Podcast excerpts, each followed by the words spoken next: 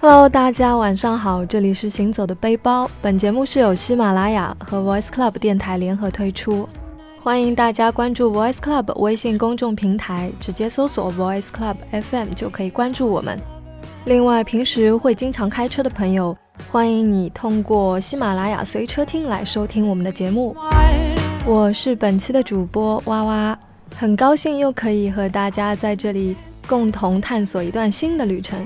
那今天我们有请到的嘉宾呢，他叫 John。Hello，大家好，我是 John，娃娃主播好。Hello，John，你好。其实今天我坐在这边还有点小紧张，你知道为什么吗？为什么？因为其实当你走进来的时候，我就觉得哇，今天我们的主播室竟然来了一位颜值这么高的男嘉宾，啊，呃，还行吧，还行吧，还可以 所以等一下万一我有什么错句啊，你千万不要介意啊。啊，你别对我动手动脚就可以了。这个你想多了啦，其实我对颜值高的男生并没有什么兴趣啦。好吧，好失望。但是我对你这个名字倒是有点好奇，因为这个名字 John 让我想到了最近在热播的一部电影，叫做 Sherlock Holmes。呃我相信你肯定也知道。嗯、是的，所以你起这个名字有什么特别的含义吗？特别的含义倒也没有，因为我平时业余，嗯、从事一些业余的话剧表演工作，然后我演的以前有演过一个角色，就叫江。然啊，后也是侦探类型的吗？呃，那个剧有点悬疑剧吧，对。然后我还喜欢一些，呃，电影里面的人都是叫蒋，比如说《龙胆虎威》的蒋 McClane 就是 Bruce Willis 演的，还有、嗯，还有呃史泰龙演的《第一滴血》里面 John J. Rambo 也是叫蒋，所以我就用蒋这个名字啊，所以 John 这个名字还是蛮有一些历史背景的。啊，对，就是我喜欢的一些人吧，嗯一些角色吧。好的。那今天 John 要跟我们一起探索的地方是哪里呢？是美国，美国其实也是我非常向往的一个城市，因为嗯它向往着自由嘛。嗯，啊，我因为你去了美国哪里呢？我去了，我是一四年的时候去了美国西岸的，呃，两个比较、呃、著名的城市吧，呃，一个是 San Francisco，还有一个嗯是 Los Angeles。OK，、嗯那当时是几月份去的我是六月份去的，啊？那气候怎样？呃，夏天，嗯、夏天对，嗯挺凉爽的。我只记得我刚下飞机的时候，因为是又冷又饿，当时穿着短袖是很狼狈，但是其余的时候都还是挺着穿。穿短袖就可以了，但是它其实那里的昼夜温差还是比较大的。你白天热到不行，太阳一下山之后，你还是最好穿一件长长袖。那当时是因为什么原因去的美国呢？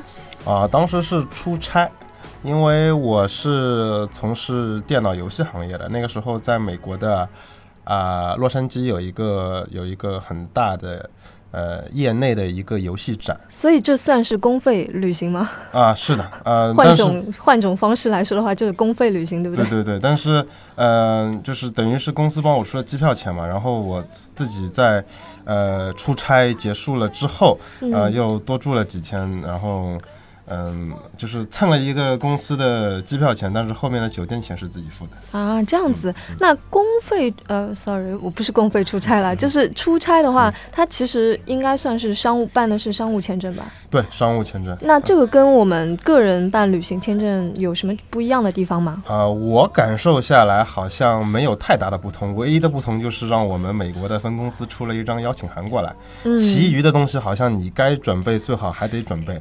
呃，特别是我一方面呃年纪比较小，然后工作年限不长，所以你最好多准备一些证明东西，呃，就是以防呃以防万一嘛。所以并没有什么商务签要比个人签更简单的说法嘛。嗯没有，我记得我当时准备的材料跟个人签准备的材料是差不多多的。那有没有一些呃，看来你也有点大姐，是不是因为我太美？啊，嗯嗯，好，那我们回归到正题啊，呃，今天看上去是一个非常无节操的对话了，就。啊，其实我去面签的时候，他什么材料都没有看，问了我三个问题就，呃，结束了。啊，这么简单吗？啊面签官是个女生吗？他是个男生，所以你懂的。啊我瞬间好像知道了些什么，好吧？那可不可以跟我们分享一些你在面签的时候一些经验呢？经验啊，经验倒还好，因为我也是第一次去面签，然后我就这么说吧，就是诚实，就是第一个是诚实，第二个是你尽量记住你在填写在网上填写表格时候填写的内容，然后当签证官问你问题的时候，你的回答要跟你之前填写的材料一致。就这么简单吗？那商务签是不是会拒签的概率比较小一点呢？啊，我觉得还好，因为嗯。可我没有感觉我在面签的时候是被当做商务签来对待的，因为嗯，他是没有区分开说我这个是商务签或者个人签的，没有没有，他面签都是呃统一面的。我前面很多人都是呃面的是个人的一个签证，然后呃而且我知道这样不太好，但是其实因为我第一次面签我也很紧张，我就偷听了我前面人的面试的一个经过。你果然有做这样的那种有点天分哦，对，就是偷听嘛，然后。这也是取经嘛，就是。对对对，因为我我我机会只有一次嘛，如果被拒了就去不了了。我其实挺想去美国的，嗯，然后就我很明显的感觉到，我前面有一对母女，就是他们其实并不是想骗人吧，但是有一些信息，他们可能担心，不知道是是否可以说。呃，说是说的时候跟他们在填写表格的时候不一致，然后直接就被无情的拒绝了。哇，就当场就直直接会有结果出来。对对，当场就跟他说对不起，你下次再来。哇，好好绝情哦。对。所以你当时是秉承着诚实守信的一个原则，所以你就 pass 了。对，因为我没有什么好骗人的嘛，啊，我就是去出差的，然后。啊，我就是出完差，我还要再玩一会儿，就是这个样子。嗯，然后他问了我三个问题，也没有为难你。没有，他也没有看我带了很多很多材料，我准备了很多材料，他一样都没有看。然后就问了我三个问题，问我去干嘛，嗯，问我待多久。然后，因为他问我去干嘛，我说去参加一个叫 E 三的 E three 的一个游戏展。然后他问我什么是 E three，然后我就跟他说 E three 是什么什么，就是一个啊专业。呃，游戏人士的一个一个游戏展，我也好想去哦。啊，下次我偷偷带你去。呃，不要这样子说了，都对帅哥没有兴趣的了。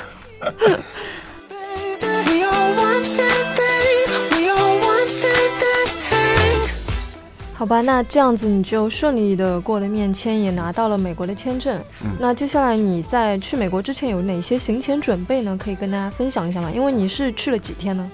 我去了应该是有十三天吧，嗯，大概前面的九八九天是出差，后面自己多加了四五天的样子。嗯，所以你要准备一个多大的旅行箱？因为夏天嘛，应该还好，对不对？嗯，我是这样，我自己带了一个小的旅行箱，然后登机箱吗？不是登机箱，就是一个二十五寸的箱子吧。然后我在美国又买了一个箱子，所以去的时候是一个箱子，回来的时候是两个箱子。哎，这个方式好像非常的机智哎，我好像从来没有想过，因为我每次出去都会带一个超大的旅行箱，然后回来的时候就感觉都塞得很满。嗯，因为我正好缺一个箱子嘛，嗯，所以我想正好我就买个箱子，然后箱子又可以装东西。这倒也是的，那美国的买毕竟要比国内便宜很多吧？对的，对的，我当时是去梅西百货买的啊，梅西百货打折，然后有折上折之类的。哇，好爽啊！听上去我已经马上想冲到美国去购物了。哎，那你去美国有没有疯狂购物啊？呃，疯狂，好吧，其实挺疯狂的，因为我其实本来是挺鄙视那些去美国只知道购物的人，但是其实结果自己也沦为了其中一员。是的，没错，因为那里东西有些东西的确是很便宜，嗯，特别是我喜欢的一些东西，比如说一些牛牛仔裤啊、运动鞋之类的，在那里买的确就是很便宜，白菜价。对，白菜价，而且还有很多打折嘛，就像我刚刚说的梅西百货。它很多东西，它每天都有不同形式、不同花样的折扣。所以你十三天的旅程里面花了多久在购物上面？嗯，我这么跟你说吧，我有足足两天，嗯嗯，是在梅西百货里面买牛仔裤和买蛋白粉度过的，就是在里面疯狂的试穿牛仔裤。你是试穿完牛仔裤在一边吃蛋白粉吗？啊，没有，就是去买蛋白粉嘛，然后就去了解，因为那里蛋白粉也很便宜。嗯，然后那里梅西百货的。呃，李维斯里面是基本是没有客人的，然后就我一个人在里面，然后我就把每一条裤子都试了过来。哇，那你有没有数一下你一共买了多少牛仔裤？呃，我买了应该有十四五条吧。十四五条牛仔裤，对，你穿得过来吗？呃，我拿我回来之后，其实我真正在穿的也就四五条，有一些好像回来觉得就不那么好看了。所以冲动是魔鬼，对不对？是的。哎，千万不要买那么多牛仔裤。好的，那你当时在那边是用 cash 吗？还是用那个信用卡？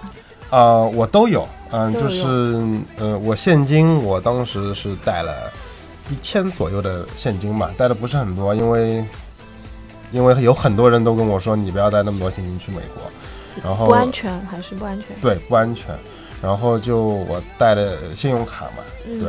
然后正好可以跟大家分享一下，就是呃，我当时去领签证的时候才知道的，就是呃，中国其实有一些银行，呃，跟美国的，比如说梅西百货都有合作。嗯，后现在就海淘啊，包括境外购都非常的就是盛行了，对对对所以银各种银行也会有一些福利，对不对？对，是的，没错。我我当时就是呃，在去领领签证的时候，别人才告诉我说，哎，我正好啊，因为我领签证的地方是一个银行啊，合作的，然后他放了一个小摊位，然后跟你说，哎，你要不要办张信用卡？然后我们嗯在美国的梅西百货什么什么商场都可以打折上折，然后我就办了。但是很遗憾的是，这张卡是我已经上飞机的时候它才到，所以你没有用上。我没有用上。对，不过那那还有折扣吗？就是你在买东西的时候就有啊，就是它本身商场里的折扣你还是可以享受啊。但是你如果比如说它商场里本来给你打了对折，你嗯，拿那张卡过去，它可以再打八折，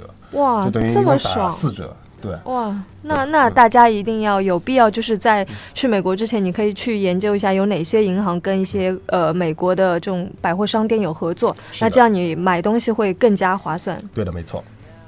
你们出差是先去了哪个城市啊？哦、我们是先去了 San Francisco，嗯因为其实那个我刚说的那个游戏展会，它是在洛杉矶的，但是我们一样去了，我们公司又在呃美国有一个分公司，嗯，它就是在 San Francisco，然后又离洛杉矶很近，所以我们就先去了那里。哦，是这样子。那哎，我想问一下，因为我看很多美剧嘛，嗯嗯，那些美国的公司跟中国的一些公司真的有很大的差别吗？呃，我们通常在美剧也好就是，说的就是那些企业文化，包括里面的人呐、然后每天是不是就是先到了公司就先喝一杯咖啡啊，啡这样子？嗯呃，我觉得就是因为我们大大部分看到在电影上的一些美国的公司，它很可能都是一些比如说纽约这样城市的一些公司，嗯，然后你可能看到每天都是西装笔挺，然后早上到了公司先喝咖啡。那喝咖啡我觉得是一样的嗯啊、包括我们我们在中国公司的，我们在上上海公司的呃老外同事，他们到了公司也是一到公司先喝咖啡。对，然后因为我们是游游戏公司，所以跟可能跟你印象中在电影上看到的那些，嗯、白领会不太一样。我们上班都比较随意，啊我们嗯，这个这个还是跟就是相当于做技术方面的，对吗？对，嗯，做做艺术方面，因为我们是哦做电脑游戏嘛，很多东西跟美术是有关系的。对，哦，相对来讲还是一个比较轻松的一个环境，所以呃不用穿的很正式。是是不用不用。我记得我当时在我们美国分公司的时候，大家的呃，大家的桌子都是呃都是很高的，那就是让你站站着去办公。如果你要坐的话，他们都会有那种高脚凳，都是坐在高脚凳上面的，没有那种像我们平时坐的那种嗯椅子这样子，都是很高。然后你可以站着办公，或者就是坐在高脚凳上面，然后每个人都很随意。然后呃，真的还蛮随意，因为嗯其实我也坐过，就是那种办公桌嘛，我觉得那种椅子其实坐久了也不舒服不。舒服，对对。对然后他们在那里，我记得我们美国的分公司，他们的嗯、呃顶啊是透明的玻璃，然后呢阳光就是是是在顶楼吗？它是一层的还是？它。是它是在顶楼，顶楼啊正好我们在顶楼，然后上面是透明的玻璃，透明的玻璃，然后就抬头就可以仰望星空一样的感觉。对仰望阳光吧，阳因为是是白天嘛，然后然后其实阳光是直射进来的，那会不会很晒？就是对就是呃，一方面我们里面会开空调，还有一方嗯面就是会有那种你经常在沙滩上会看到的那种伞，很大的伞，然后就哇，在公司里在面公司里面打着那个遮阳伞，对，就很有那种你上班就像在度假一样的感觉。那干脆地就是地毯上铺一层纱也蛮好的，就、啊、就更加有那个碧池感觉。对对对，他他们嗯，公司里基本上很多，因为是游戏公司嘛，嗯除了办公桌之外，然后有很多这种嗯游游游戏机啊，然后沙发，然后大，家好羡慕啊！对，我们这样真的能好好上班吗？可以啊，因为大家的目标都是一致的嘛。就是把工作做好。嗯，是的。嗯，其实不管你中间怎么样，你可能花六个小时在玩，但是我把工作做完就没事了，是这样的吗？嗯，对，美美国包括我们自己公司都是有这样的一个原则在。嗯，那还蛮有意思的，我觉得。然后我在那里还发现了一个很有意思的一个现象，就是我这么问你吧，就是你如果在中国的公司，呃，每个人的办公桌上面，你觉得都会有一些什么东西？呃，那要看个人的兴趣爱好。对，就每个人就是每每个人肯定会有的，电脑啊，水杯啊，嗯呃，笔记本笔，对，然后然后可能比如说中国人会有一些水果啊，啊，对，水果、酸奶这样。对对，然后在美国的话，我们美国的公司，呃，我的我的那些同事，他们百分超过百分之七十的人吧，桌上都放着蛋蛋白粉。蛋白粉，刚刚你也说到在那个梅西百货去买那个蛋白粉啊，对对对，这个这个是干嘛用的呢？蛋白粉它其实因为一听就是好像很肉的感觉，是长肌肉的，对不对？嗯，对，是帮助你长肌肉的。嗯，因为其实很多国内人对蛋白粉有一些误解嘛，就是以为蛋白粉吃了就会肌肉怎么怎么样，其实不是的，只不过是帮助你生长，并没有那么夸张的一个一个效果。它其实它其实就是一个营养剂，跟你吃水果是没有区别的。那所以是健身的人才能吃，还是说普通人也能吃呢？普通的人也能吃，但是你因为没有每天去健身的话，你能看到的效果就更少了。那说明你们美国公司的很多人，百分之七十的人都是在健身的吗？对对。哇，那可以说可以说不只是我们美国公司的同事吧，可以说是你在美国的时候，很明显的感受到健身文化有多么的呃流行，有多么的普遍。哎，这是怎么看出来的呢？就是我去，我我这么说吧，我去买买蛋白粉的时候，有大家给我介绍，就是，嗯，一个姑娘在里面都可以跟我介绍说，哎，OK，你是怎么样一个，呃，平时喜欢怎么样练的人，我推荐你怎么样吃。然后包括我去买鞋子，里面都会有人跟我说，OK，我也我自己也健身，然后里面的营业员他都会跟我说他自己也健身，然后他推荐我买这双鞋子可以跑步跑，买那双鞋子可以做综合的训练。啊，都是非常专业的一些建议。对，就是都很，大家都很专业，就是这是每个人生活中嗯很普遍的一的一部分。哎，不过确实，因为像在很多美剧里面也会放到啊，就是他们每天早上会去跑步，然后穿着那种运动服，然后听着音乐这样子去跑步，就好像是很常见的一件事情。对，非常常见。嗯，对我最后悔的就是没有在美国跑一次步。我其实在国内每天都会跑步，但是。去了那里，一直很想跑一次，感受一下，但是一直没有，也挺后悔的。嗯，那留着下次再去嘛。下次肯定要跑一下。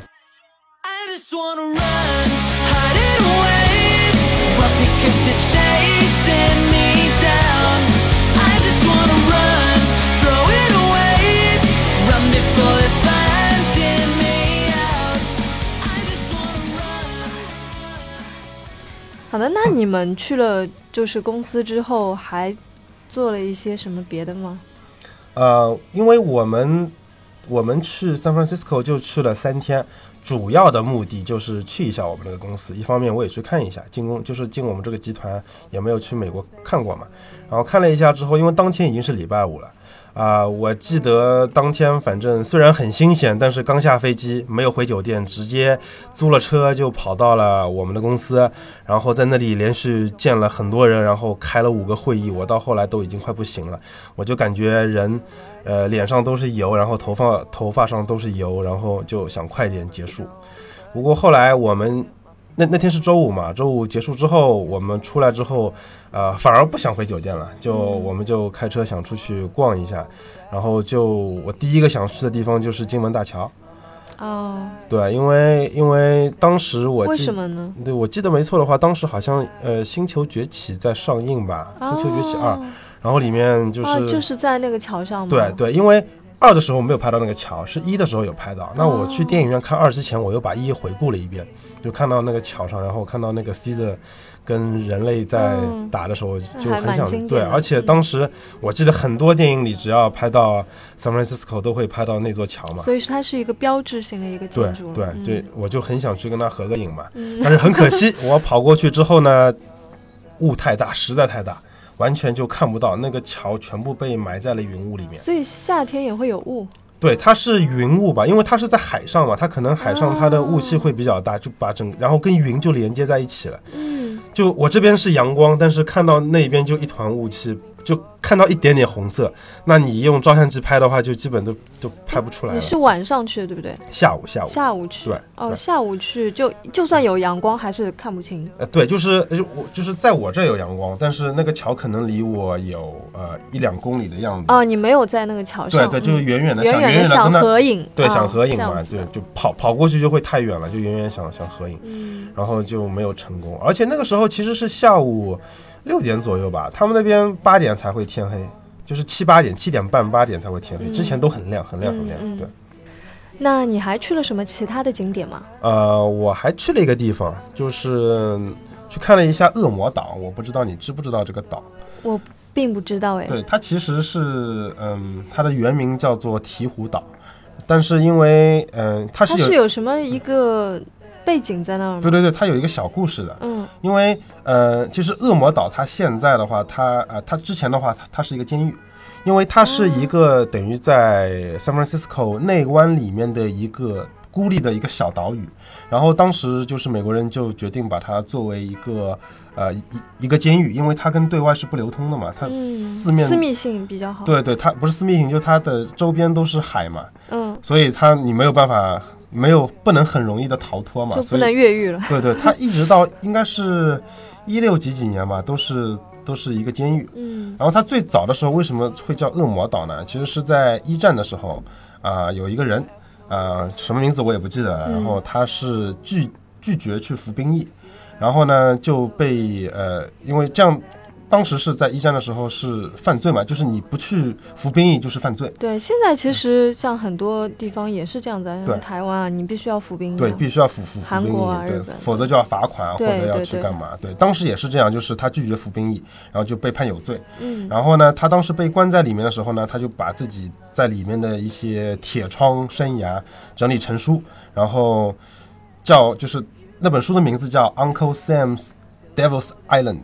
Uncle Sam 就是美国，就是美国人喜欢叫国他们的国家叫 Uncle Sam，山姆大叔嘛，他就是对，他就叫就是山姆大叔的恶魔岛，然后就从此以后大家就叫这个岛不再叫鹈鹕岛，就叫它恶魔岛，对，嗯，这样子的一个由来，对对，然后呃，我我我没有去岛上，我也是到了就是 San Francisco 的渔人码头，然后从那里的码头远远看去就看到有有一个岛。然后遗其实已经被被被遗弃了嘛，上面已经没有人了，所以是不能上去的。其实应该不能上去吧，反正我是没有去。对，对，你只是远远看了一下。看，对，很多人嗯去那里的话，一方面看金门大桥，一方面也会去看一下那个那个恶魔岛，因为还是比较知名的一个岛。哎，我听你刚刚有提到渔人码头，因为在我印象当中是在台湾有，嗯，这美国的渔人码头有什么不一样的地方吗？它是。怎样的一个景象呢？啊，很普通哎，好像我我也是回来了之后我才知道，那个我去过的那个地方叫渔人码头，因为当时我的 focus 都在那个恶魔岛上。嗯，我老板跟我说，你看那个岛怎么怎么样，怎么怎么样，然后我都没有注意到，就是我站的那个地方就叫渔人码头，那里就很普通，就是很多的，嗯嗯，父母带着孩子开着一辆小货车就过去，可能在海边野餐，这个啊，在在。在那个码头上野餐这个样子。嗯，因为我知道，像台湾的渔人码头那边，因为它在淡水附近嘛，然后那边有一座桥，就是它会有情侣可以去走过，所以那边会有很多的情侣出双入对，在那个渔人码头，然后那边又靠近那个海嘛，所以就特别漂亮。嗯，因为下午的时候阳光照在那边特别美。嗯，我我就没有那么好运，我是跟一个男的去的，就我老板，然后是一个丹麦的大汉。哎，我特别想知道，跟老板出去就是有这样的一次旅行，是一种什么样的体验啊？呃，还我我跟我老板还挺好的，关系挺好的。然后他没有那么的 bossy，没有那么的老板，所以所以他也会，你看，就是我去的这些地方都是他自愿带我去，他做我的司机把我开过去。对对。那你老板还真的挺好的。对对，他他挺好的。那今天我们聊了很多你刚到 San Francisco 的一些感受啊，那我想问一下，你有没有听说过 San Francisco 的一个故事？什么故事？San Francisco 它中文叫做旧金山嘛？对。那它其实是为什么叫旧金山？你知道吗？它是有一个故事，它曾经真的有金矿。哦，是吗？对。它其实在，呃一八几几年的时候，它还是一个非常小的一个村庄，然后有一个探险家，他叫苏特尔，然后就跑到那边去，正好他当时是还蛮富裕的，所以他买下了那边的一块地，然后就在那边就是做生意之类的。然后突然有一天，他家里的呃一个农夫吧，可能在挖挖地的时候，发现了有一堆很像金子的那种沙，然后就拿给他看，他结果就去做鉴定，发现真的是金子哦，所以是不是很神奇？哦，所以真的是旧金山，好吧？对，它真的是一座金矿。然后呢，当然你你想，假如是你的话，哎，你家里的一个。管家，比如说发现了这样的一个情况，告诉你之后，你会怎么样？我先把他杀了。你好机智。对，但是苏特尔呢就没有把这个那呃他的一个工人给杀掉，他其实是跟他说：“哎，你不要告诉别人哦。”你说，但是这是不可能的，对吧？所以那个工人他后来就马不停蹄的就就赶回老家，就告诉了很多人。其实这个消息马上就被传开了，甚至在广播里面也被广播了。所以在这样的情况下，你可想而知是什么样的情形？一定是吸引了很多很多的淘金者嘛。对，就来到 San Francisco。嗯。那所以他原本是苏特尔自己的一个财产，嗯，结果就被人侵占，他的家里，他包括他的呃庄园啊什么的都被人给抢夺了、侵占，所以非常的悲惨。他的妻子也在这个过程当中遇难。好。对，然后他也不得不被迫的就离开了，就是 San Francisco。但这其实还不是故事的结尾哦。那那那后来呢？